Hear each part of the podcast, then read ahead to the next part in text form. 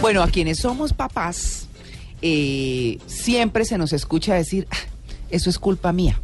O, eh, sí, la culpa de su mamá. O la culpa de cual. Todo el mundo vive con culpas, ¿no?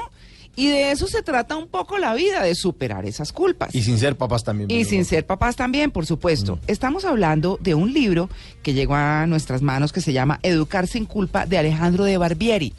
Alejandro de Barbieri es un psicólogo clínico especializado en psicoterapia existencial y logoterapia. Ahora le preguntamos, logoterapia, no sé qué es. Bueno, muy bien. Él eh, pues es un hombre especializado en el tema, pero arranca este libro de una manera muy importante porque todos sentimos y hemos escuchado en los demás culpas. Entonces, en esta primera parte que se llama Me duele, luego existo, que es como, como una especie de, de prólogo del libro, dice, me duele la realidad de las familias, la sociedad en que vivimos, de adicciones, depresiones y vacío existencial. Me duele la apatía, la falta de interés por el otro y que vivamos anestesiados, conformándose, conformándonos, mejor, con que el mundo es así y sin confiar en nuestra capacidad para cambiarlo ni en nuestra responsabilidad para con el futuro. Muy chévere. Eso les da a ustedes una gran idea de lo que es este libro maravilloso. Alejandro de Barbieri, buenos días. Buenos días, muchísimas gracias por estar en contacto con ustedes. Bueno, gracias a usted por aceptar nuestra llamada. Está en Uruguay. Usted es de Uruguay, ¿verdad? Sí, sí, estoy en Uruguay. Este, el lunes viajaremos para ahí, para Bogotá. Sí, eso le que ahora vamos a hablar del tema para que nuestros oyentes sepan cómo ir a asistir a su conferencia y demás de este libro maravilloso. ¿Por qué educar sin Muchísimas culpa? gracias. ¿Qué son las? Ah, no, no, no. Yo le tengo que hacer una pregunta primero. ¿Qué es Sí. logoterapia? Sí, yo también le quería preguntar eso. ¿Qué es logoterapia? ¿Qué es? Bueno, em, logoterapia es una corriente de psicología, es un enfoque. Ustedes conocerán el, el enfoque más conocido del psicoanálisis de Ah. Freud, ¿verdad? Sí. Después están las corrientes más cognitivas. Ahora hay muchas, se abrió mucho la psicología. Y, y la logoterapia es un enfoque fundado por Víctor Frankl, que es un psiquiatra que estuvo en los campos de concentración y que habla del sentido de la vida. Mm. entre otras cosas. Eso es un enfoque, yo lo que uso es, este enfoque lo aplico en este libro a la educación y a los padres, ¿no? Claro, y es que en la tapa del libro eh, hay una foto muy linda de personas, de ancianos, de abuelos, de adultos mayores, de adultos, eh, de jóvenes adultos, en fin, de todas Sí. las edades. Optimi- claro, optimismo y entusiasmo para padres y docentes. ¿Por qué? ¿Por qué, Alejandro? Buenísimo. Primero ustedes empezaban hablando de la culpa Sí. y yo le puse al libro este justamente Educar sin culpa porque lo, lo que uno ve después de más de 20 años de, de psicólogo clínico es que no puede ser que estemos en una sociedad que siga metiendo adentro de los consultorios a nuestros niños. Mm, Solamente como el solución. libro ¿no? es Sí. un aporte para que haga terapia el que lo precisa. Mm. El drama de la situación actual es que los padres, como no pueden ser padres porque están cansados por su trabajo, derivan todos los problemas en los psicólogos, en los psicopedagogos, en los psicomotricistas. Mm. Con lo cual, eh, primero, está haciendo terapia gente que no tendría que estar haciendo. O sea, tú, tu terapia es fantástica cuando tú la precisas, pero el drama de hoy es que los padres la están precisando para problemas que antes se solucionaban en la interna de la familia, por la fuerza que tiene la culpa. Mm. Porque yo no quiero ser el malo de la película. Ah. Este es el drama de los papás de hoy, ¿no? Es por eso que usted Por eso- dice, es por eso que usted dice, eh, papás ausentes, niños huérfanos. Claro, exactamente. Ahí tomo el aporte de un colega y muy amigo mío, argentino, Sergio Sinay, que yo lo cito mucho en este libro, que tiene un libro que se llama La sociedad de hijos huérfanos. Mm. Porque de alguna manera este libro, Educar sin culpa, es un aporte para que los padres salgamos del exilio y volvamos a ser papás. Y eso, eso para eso hay que mitigar la culpa. Porque los papás que nos dicen en el consultorio, yo no quiero hacer con mi hijo lo que hizo mi padre conmigo. Ah. Yo no quiero que mi hijo sufra lo que yo sufrí. Y yo siempre les digo, tu hijo no va a sufrir lo que tú sufriste. Tu hijo va a sufrir lo que él tenga que sufrir para crecer. Y si no sufre, no crece. Mm. Y este es el drama que tenemos hoy. Padres sobreprotectores que no dejan que sus hijos sufran, con lo cual, sin querer, los condenamos a la inmadurez emocional. Claro. Doctor, eh, es importante entonces que eh, los hijos, los niños, se empiecen a estrellar con esas pequeñas dificultades de la vida y que los papás dejen de quitar las piedritas del camino. Eh, Exacto. Por esa búsqueda de bienestar lo que hacen es un mal. Exactamente, porque yo te, te lo digo en las palabras de mi maestro Carlos Díaz. A más farmaterapia, menos umbral algésico. ¿Qué quiere decir esto? Que al papá que sobreprotege le duele el posible dolor del nene. Mm. Y como no quiero que sufra lo que yo sufrí, no dejo que le duela. Y como no dejo que le duela, o sea, el padre que sobreprotege, me duele antes de que le duela. ¿Conoces esa escena, no? Donde el niño se está por caer Mm. y el padre ya le duele. Sí. ¿Cuál es el amor de padre? Me quedo tranquilo, sentado, y de- dejo esperar cómo mi niño se levanta solo. Porque si no, lo dejo frágil para los futuros sufrimientos de la vida. Porque donde hay vida hay cicatrices. No, por supuesto. Claro. A- Alejandro, la frustración entonces es importante y definitiva para el crecimiento emocional de los niños. ¿Los padres debemos dejar que nuestros hijos se frustren? Clarísimo, esa es la segunda cita del libro, si tú lo tienes por ahí. Sí. La primera cita es de mi maestro Víctor Frankl y la segunda de Fernando Sabater, que dice, el educador debe ejercer su autoridad, el educador, o sea, el papá, la mamá, el abuelo, el- el- la maestra, lo que en ocasiones hará que caiga antipático, dice Sabater. Pero en buena medida, educar es frustrar. O sea, no, no quiere decir agredir, no quiere decir golpear, no quiere decir eso. Lo que quiere decir es que el niño se frustra porque quiere, no sé, quiere algo y la madre no se lo puede dar o el papá tampoco, o le quiere pegar a la hermana y el papá le dice no se le pega a la hermana Mm. y se frustra, pero esa frustración lo va a transformar en persona. Ay, pero me encanta, me encanta eso de educar es frustrar, porque si es así, eso es lo que uno ve en los hijos cuando los está Claro. educando, cuando les dice eso no está bien, o cuando les hace algún, eh, o, o, digamos, o tiene una conversación a través de la cual, pues no es lo que ellos quieren, lo que va a terminarse haciendo, Y ¿verdad? además se dan pequeñas batallas de la vida, ¿no? Porque yo veo muchos papás que le hacen la tarea a los hijos. Venga, yo le ayudo con la tarea. No, deje que él la haga mal No, no, no, para que exacto. aprenda. El, el drama, el drama de hoy yo lo pongo en, en el libro, sobreproteger es desproteger. O sea, si yo sobreprotejo a mis niños, en el fondo los dejo desprotegidos para darle herramientas para la vida. Y los papás de hoy están tan cansados por su trabajo que no se quieren cansar educando. Mirá qué linda esta expresión. Mm. Educar es cansarse amorosamente. Yo llego cansado de mi trabajo, pero cuando llego a mi casa empieza otro trabajo que es un milagro, que soy papá. Y tengo que sacar a mi hija del cuarto y hablar con ella. Mm. A mí me encanta eso que usted dijo de la frustración, ¿sabe? Me parece tan importante porque me acuerda de un psicólogo argentino que entrevistamos aquí hace unos cuatro años más o menos en Blue, Sí. en Blue Jeans, que decía que hay que reconciliarse con la imperfección y a mí esa frase se me quedó Claro. tremendamente. Pero bueno, quiero pasar a una parte muy interesante que usted toca en el libro, en su primer capítulo que se llama De Divinos a Humanos, ¿no? Porque Sí. es que pues esa también es una cosa que uno ve por allá a los papás. Uno tiene que verlos es como con autoridad y tiene que verlos con respeto y como con ejemplo y cosas, eh, pero, pero, pero aterrizarlos un poco de, de esa parte como tan lejana, ¿no? Claro, el, el- yo pongo ese capítulo de divinos humanos porque un problema que tenemos con los papás de hoy es que están fascinados con sus hijos. Sí. Porque es una, el hijo es una especie de reproducción de sí mismo, con lo cual es un daño tremendo. Sí. Yo se lo digo así a los padres, mi autoestima no se nutre de que mi hija me quieran, mi autoestima se nutre de que mi mujer siga enamorada de mí. Y si no estoy en pareja, mi vida como adulto, pero mi autoestima no se nutre de mis hijos. Y la autoestima de los padres de hoy se nutre de los hijos. Entonces dicen, ay, mi hijo es divino. No, no es divino, es normal. Eh, y si es divino, re- de- eh, depende del adulto que lo humanice a ese niño. Porque si es divino es un dios, y los papás se creen que sus hijos son dioses. Y no son dioses, tienen que frustrarse, tienen que aprender, tienen que caminar, porque nosotros no vamos a estar siempre. Sí, eh, eh, eso me pasa a mí. Yo, en, en mi caso, doctor, no tengo hijos, pero me parece Sí. rarísimo cuando mis amigos y mis compañeros de trabajo me muestran fotos de sus hijos y me dicen, no, es que mire, mírelo, ya está haciendo tal cosa. Y yo lo único que pienso es, está haciendo una cosa que es normal de un niño de cinco Ya, le años. quedan fascinados. Y, pero Sí. es que mire, mire, y esta mañana me dijo, no, papá, tal, y me respondió tal cosa, ¿qué tal? Y yo, pues yo no sé, yo creo que cuando nosotros teníamos esta edad también decíamos cosas sorprendentes en la casa. Claro, es- eso es algo que yo lo, lo combato mucho en las charlas, Mm. también para, para otro tema importantísimo que en la consulta lo vemos los psicólogos, que se pierde, hay, un- hay muchas parejas que por los problemas en cómo educar, esto de frustrar, te dije que no y es no, los padres nos animan a hacerlo hoy, y muchas mamás y muchos papás no dejan que el otro adulto le diga que no a su hijo, porque no quieren que se frustre. Mm. Por eso la, la palabra frustración que tu compañero lo señaló hace un ratito es clave en el libro.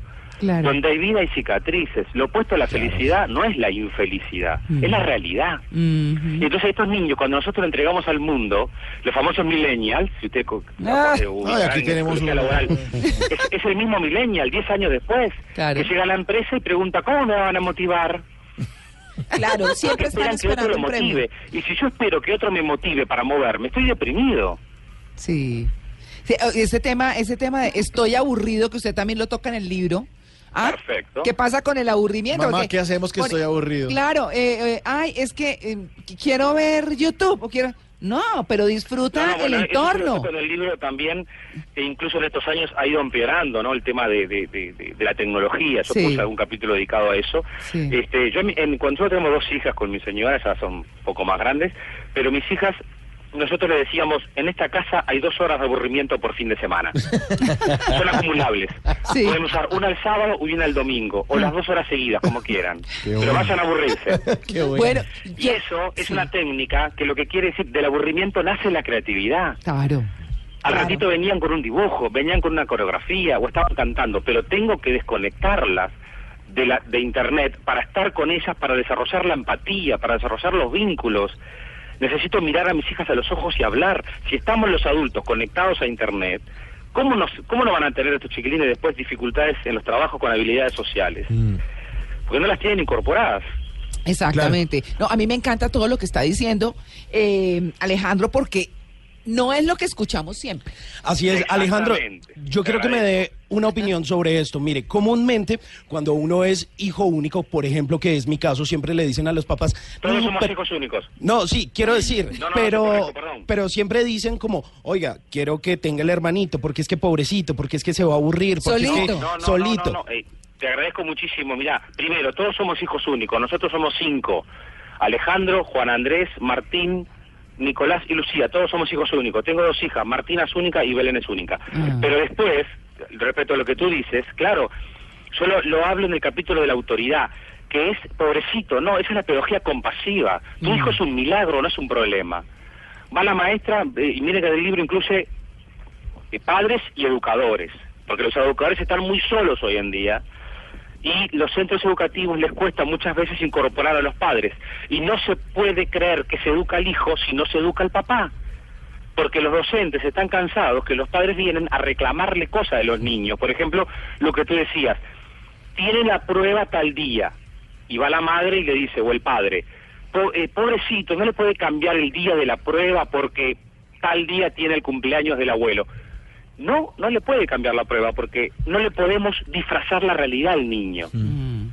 Y hoy en día los padres le disfrazan la realidad, con lo cual lo dejan frágiles y cuando el novio la deja se cortan o se deprimen porque tienen poco entrenamiento en, hospedar los dolores. Y Yo quiero devolverme un poquito con respecto a lo que estábamos hablando acerca de, las redes sociales y del Internet. ¿Cuál es el límite que debemos poner en nuestros hijos frente a toda la tecnología, el Internet y las redes sociales y entender que esto nos está generando como resultado hijos que tienen menos formas de socializarse cuando van creciendo, pero ¿hasta dónde es el límite que debemos poner como Hay, hay padres un con capítulo en el libro que dice ocho momentos, creo que es el final, Sí. ocho momentos en los que conviene estar eh, desintoxicado digitalmente o desconectado. Y es casi, casi todo el día. O sea, de mañana cuando estoy desayunando, hola, mi amor, ¿qué tenés que hacer hoy? ¿Cómo te fue? Que tengas un lindo día. Al- eh, en todo momento que estemos con nuestros hijos tenemos que tratar de dejarle el celular. Porque el drama que estamos viendo los psicólogos es que estos chicos tienen no tienen habilidades sociales. Se les están enseñando en las empresas. Sí. Habrán sí. visto ustedes, cuando llegan a una empresa, Mm. le enseñan eye contact y no sé qué más en inglés para darle glamour. y, Sí. y, y en el fondo es una falla de, de- de las habilidades blandas, que es la comunicación, el diálogo, porque son chicos que están que se crecieron en un hogar donde donde la conexión internet es fantástico, a ver que quede claro. Mm. Eh, Twitter, Facebook, es fantástico, pero eso nos conecta, pero no nos comunica. Así es. La comunicación es artesanal, la comunicación es cuerpo a cuerpo, viendo el tono. No habrán visto ustedes que ahora, hoy en día, por WhatsApp, se hacen unos problemas enormes la gente. Ustedes han visto estas discusiones de familia, Mm. discusiones de amigos. Claro, Habrán por el visto, tono. ¿quer- ¿querés hacer algo revolucionario hoy? Andate de un grupo de WhatsApp, cualquiera, Sí. y andate.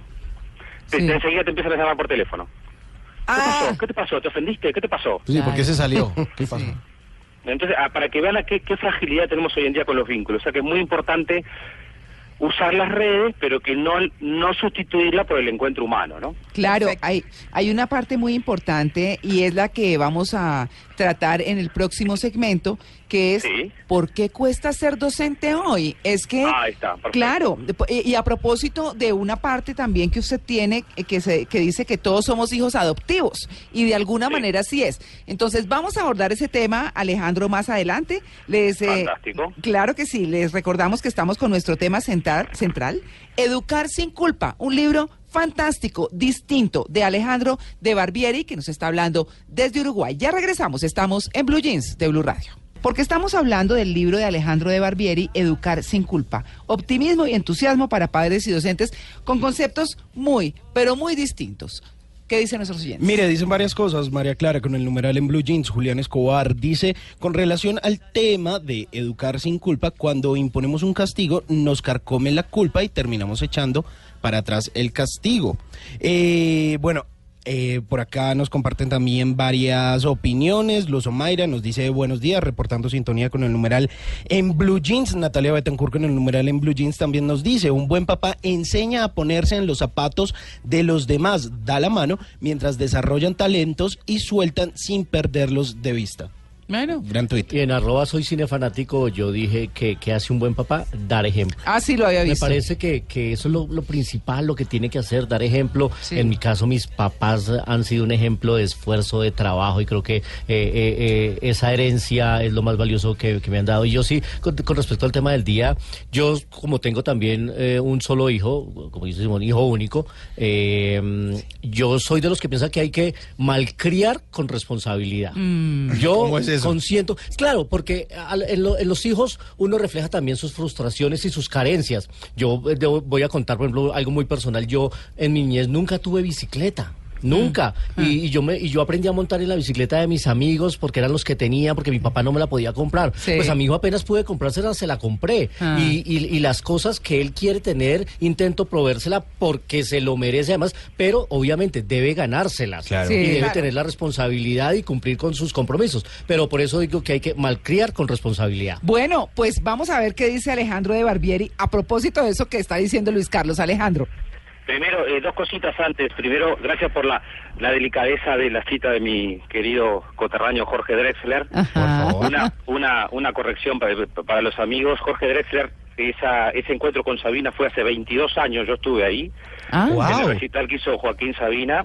Él fue telonero de Sabina. ah, a la pues. noche quedan tocando en varios boliches y después Sabina lo invita para llevárselo a, a Madrid. A Madrid, sí, señor. Y cuando saca el Oscar por al otro lado del río ya tenía como seis o siete discos por lo menos. Mm. Pero esa canción que pusieron es fantástica y lo que les recomiendo es un disco que se llama Bailar en la Cueva que está grabado ahí en Colombia. Ah, Exacto. Con un lo- montón de música y de bachata o de música espectacular. con el que grabó mejor grabación, eh, álbum Ganó. y ganó por eh, Universos Paralelos.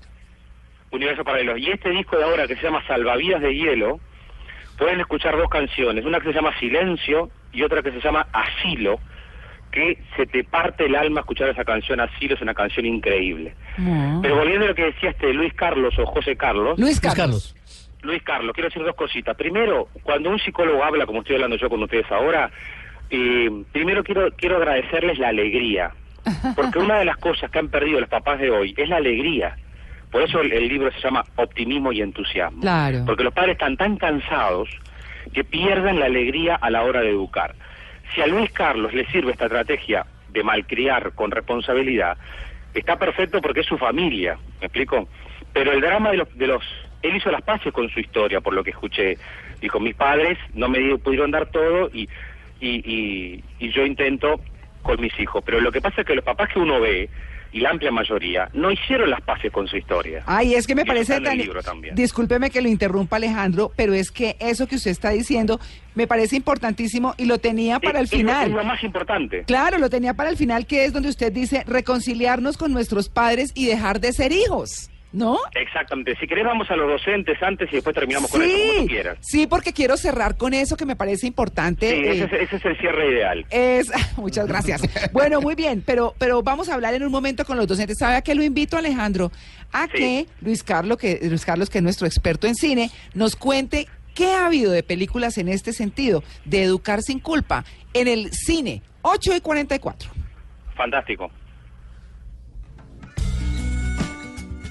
Antes del sonido envolvente estaba el cine mudo. Antes de la grabación digital estuvo el celuloide. Antes de los multiplex estaban los grandes teatros. En Blue Jeans, un vistazo al pasado del cine en 35 milímetros.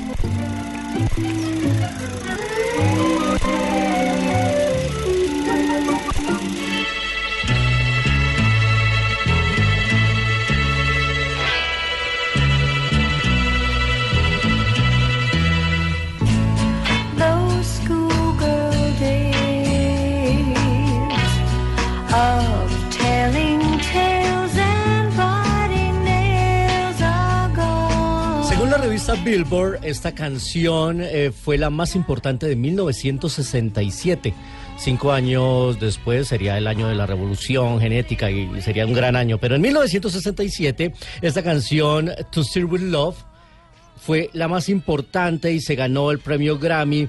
Estuvo entre las eh, 27 más importantes de Entertainment Weekly. Se llama To Steer With Love y hace parte de una película con el mismo nombre al señor con amor o al maestro con amor como se conoció en Hispanoamérica, una película británica dirigida por James Clowell que era protagonizada por el estupendo Sidney Poitier, el primer actor o uno de los primeros actores negros en destacarse, ganador del premio de la Academia. Y aquí él era un ingeniero eh, que se había quedado sin trabajo y acepta ser maestro en una difícil escuela londinense, esa en que los chicos por ganarse respeto y demás son rudos, son hostiles, son agresivos, pero detrás de esa fortaleza de agresividad se encuentran almas nobles y eso era lo que encontraba este hombre que al principio no puede y no encuentra la manera de educarlos, pero que lo consigue a través de estrategias, a través de creatividad. Muchas películas se han repetido en esta fórmula. El profesor que debe encontrar la manera de acercarse con sus alumnos que siempre son rudos o que tienen realidades difíciles en su casa o en su entorno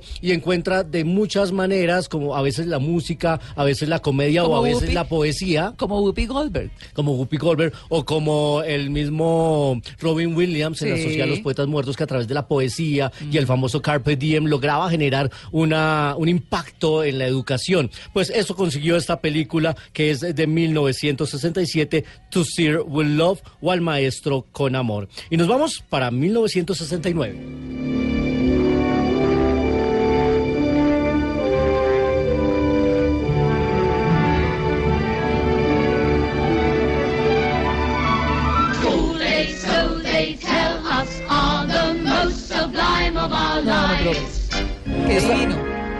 Esta película es eh, bellísima porque es un musical y a mí me encantan los musicales. también. De 1969, Goodbye Mr. Cheese, protagonizada por el estupendo Peter O'Toole.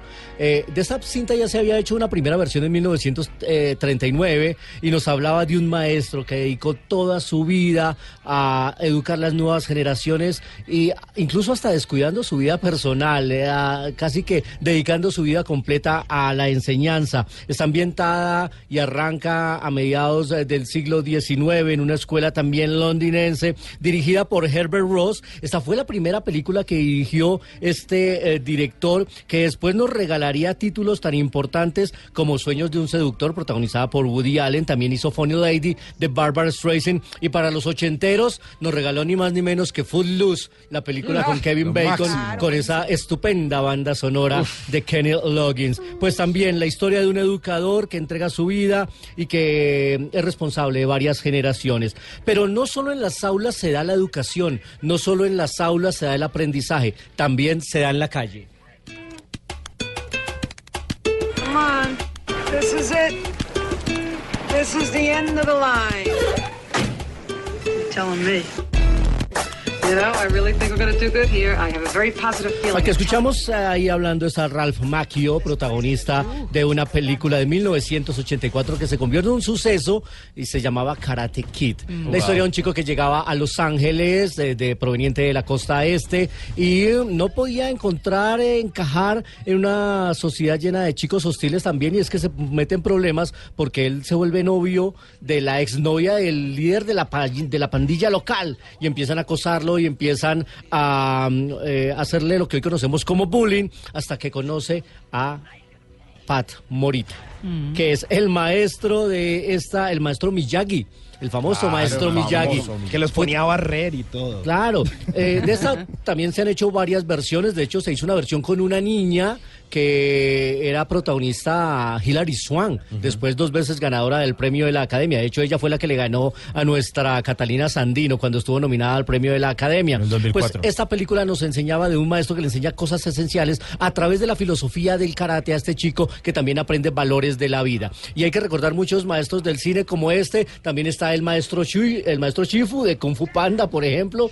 Está el maestro Yoda, también de la Guerra de las Galaxias. claro. Están eh, Michelle Pfeiffer en esa eh, dura película en la que hace también de maestra en las duras calles de Los Ángeles o en la misma Meryl Streep, en la que es una maestra de música, en la música del corazón, en la que le enseña violín a los niños. Y en este momento, para cerrar, María Clara, hay una película bellísima francesa que se llama La Melodía, en la que también un profesor a punta de violín le enseña música y valores a los niños de Francia, a esta nueva generación que es la generación de los inmigrantes, donde casi claro. todos son hijos de inmigrantes en Francia y él le enseña eso. Es una película bellísima que está en este momento en cartelera. Bueno, es que a propósito de docente y para seguir eh, hablando con nuestro invitado, con Alejandro de Barbieri, sobre su maravilloso libro, Educar sin culpa, ¿por qué cuesta ser docente hoy? Eso se pregunta usted, Alejandro, en el tercer capítulo de su libro.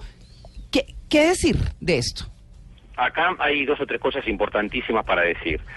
Primero, eh, que eh, la palabra autoridad se ha tergiversado y se transformó en mala palabra. La familia no es una democracia, la escuela no es una democracia, Qué bien. la radio, Blue Radio no es una democracia. Hay relaciones jerárquicas. Ah. Eso no es autoritarismo y no es maltrato.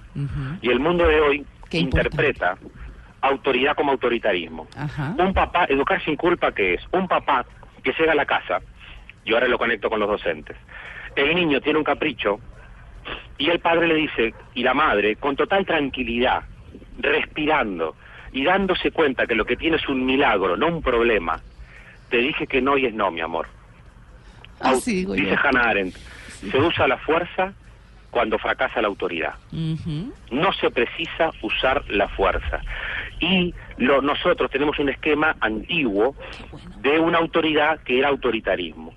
Pero el- el- entonces, ¿cómo se conecta esto con los docentes? Que los docentes ejercen la autoridad en el aula y los padres vienen e increpan al docente. Con lo cual se perdió la alianza implícita que había antes entre padres y docentes para educar al niño. Implícita y hoy es necesaria. que no hay adultos. Ajá. O sea, un adulto, un docente, acá viene el tema del docente, miren qué lindo esto. Un docente tenía legitimidad frente a sus alumnos solo por ser adulto. Y hoy en día eso se perdió. El- y se perdió en facultad, se perdió con universitarios. Respeto a el universitario te mira y te dice, ¿y usted quién es? Sí. Aunque hayas leído, aunque tengas un doctorado o lo que sea. Y lo que tenemos que recuperar es esa alianza para que el docente esté menos solo y para educar juntos al niño. Porque es que, claro, el colegio es el segundo hogar, sin duda alguna. Así como cuando uno No, no, no, es- no, no, corrección, corrección. ¿No? El, el colegio es el primer hogar hoy. Ese es Ah. el drama, que los, que los colegios no se dan cuenta. Ah. Como los padres no educan, el Ah. primero que está educando es el colegio. Claro. Por eso los padres se enojan con los docentes. Mm, o sea que Y la por eso el frustración, docente está estresado. Claro, la porque está frustración- siendo de padre y madre a la vez, claro, la mientras da clase. claro, la frustración de los niños la están recibiendo los papás de parte del colegio. Claro, porque lo- el primero que se anima a frustrar es el docente, porque el papá de ahí no tiene tiempo para frustrar, aparte no quiere que se frustre. Claro. Ese es Este es el drama. Además Hasta que no se el gran el peligro- profundo de que si no se frustre, no crece, los papás de hoy no quieren que el nene se frustre. Le dan todo lo que lo que mi padre no me pudo dar, porque pobrecito. Claro. Cla- Claro, además que el gran peligro es que muchos padres sueltan esa responsabilidad y además de eso se lo, se- pues, le terminan entregando los hijos a profesores que terminan trabajando sin ninguna vocación y sin ningún sentido. Entonces no les interesa en muchas ocasiones lo que pase con los niños o lo, cómo se formen o lo que quieran. Pero además de eso, los más, niños... más allá de, de generalidad, entiendo tu idea, pero yo creo que, eh, y esto pasa en todos los países, porque el libro tuve la suerte de que salió en Argentina, salió en Chile, lo que tenemos que entender es que si los docentes están haciendo de padre y madre a la vez, están solos y están muy frustrados y tienen mucho burnout. Esto es importantísimo que se entienda. Claro. Lo cual no quiere decir que los profes no tengan que cambiar. Está la serie ahí Merlí, no sé si la vieron, que es fantástico, un profe de filosofía transgresor que utiliza el amor para conectarse con sus alumnos. Pero si el docente trabaja, después viene al final de la clase la madre y le dice, ¿por qué usted hizo esto? ¿Cómo respalda su trabajo? Claro, es que yo, eh, digamos que infortunadamente nos queda muy poco tiempo, pero Bueno. usted cita aquí a Sabater, cita a Neruda y cita inclusive al mismo Gabriel García Márquez en la primera señal de que uno se está volviendo viejo es que empieza a parecerse a su propio padre, pero Exacto. habla y es con lo que quiero cerrar de reconciliarnos con nuestros padres y dejar de ser hijos. ¿Eso cómo es? Yo eh, hago una, en, en las charlas que voy a hacer ahora el lunes, creo que voy a estar en el colegio hebreo y el martes en el colegio femenino. Sí. Eh, aprovecho para saludar a la maravillosa agencia, agentes de prensa de Penguin que han hecho unas con esta entrevista con ustedes y, y- y otras lindas para difundir. A Isabela Recio, sí. En la charla para padres yo voy a hacer esta meditación que terminamos con esto si ustedes quieren, que es es una paradoja. Para nosotros ser padre de nuestros hijos, Sí. tenemos que dejar de ser hijos de nuestros padres. ¿Eso cómo es? Yo soy hijo si no perdono, yo soy hijo si reclamo. Yo soy hijo si todavía estoy esperando que mi infancia sea distinta a la que fue. Hay gente que le dice a sus hijos, yo no, eh, eh, yo no, mm, no quiero que mi hijo sufra lo que yo sufrí, porque yo no quiero hacer contigo lo que hizo mi padre conmigo. Lo que es más triste todavía, hay gente que está esperando que su infancia sea distinta a la que fue. Entonces, parte de ser adulto es aceptar mi historia, perdonar a mis padres y agradecer que hicieron lo mejor que pudieron con las herramientas que tuvieron en su momento. Entonces, es una dinámica de gracias papá, gracias mamá, con el corazón en la mano pueden hacerla ahora o en silencio si tu papá está vivo o no, pero yo crezco como adulto cuando me despido del lado nene que tengo que tenemos en, en las empresas gente inmadura que creen que su jefe te manda, no te manda tu jefe. Si tenés un jefe vos sos libre. Y lo mismo el nene, no lo manda el padre, tiene un papá. Y lo mismo la maestra. Entonces, hacer, dejar de ser hijo es dejar de esperar que otro resuelva las cosas por mí, es perdonar, agradecer y tomar la vida en mis manos y ser responsable. Uah, qué bien, ¿no? Lo máximo. Claro, buenísimo. máximo. Pues bueno, hablar de todo esto aquí, por supuesto, abordamos no con la profundidad que hubiéramos querido, pero sí dándoles a ustedes unas puntadas para que de verdad se busquen este libro, Educar sin culpa, además porque tiene unos ejercicios lindísimos de, por ejemplo, como le estaba diciendo Alejandro, escribir una carta como parte de Exacto. perdón a los papás, escribir una carta al papá o a la mamá Una carta de despedida. sí. Exacto, una carta de despedida, pero de despedida de, de dejar de ser el hijo, ¿no? Exactamente. Sí, en términos, eh, o sea, en los términos en que Alejandro está proponiendo, bellísimo. Lo van a tener eh, en Bogotá, eh, como muy bien lo dijo. Este, ¿Cuándo es, eh, Alejandro? Ma- El lunes, este lunes 4 Sí. en el colegio este, hebreo El, el hebreo, sí. y el martes 5 en el colegio femenino. Ahora no tengo la, la dirección, la deben de saber No, ustedes pero aquí, sí, sí, sí, en Bogotá, en Bogotá sabemos, eh, el femenino Sí, en es como en, la séptima con 30 y pico, el Con hebreo es en la autopista con 150 y algo. Séptima con 130, el, El femenino. gimnasio femenino. Sí, y el hebreo es en la autopista con 150, más o menos. Eh, pero nada, en todo el país pueden conseguirse este libro. De verdad que son unos conceptos, como ustedes han escuchado, diferentes, chéveres, distintos. Alejandro, muchas gracias por su atención con el Blue Jeans de Blue Radio y bienvenido a Colombia. Muchísimas gracias a ustedes y como dice el maestro Jorge Drexler, prefiero después lamer mis heridas a que tu amor pierda filo. Ah. No pierdan filo al amar. ¿Ve? Y, y otro que le quería agregar, hablando de cómo empezamos eh, la tertulia, de los errores y de todo eso, Aquiles por su talón es Aquiles. Claro, claro. Por Eso su lo debilidad. identifica. Sí, por supuesto. Alejandro, un feliz día, gracias. Muchísimas gracias a ustedes, un gran abrazo. 8.58, ya regresamos, estamos en Blue Jeans de Blue Radio.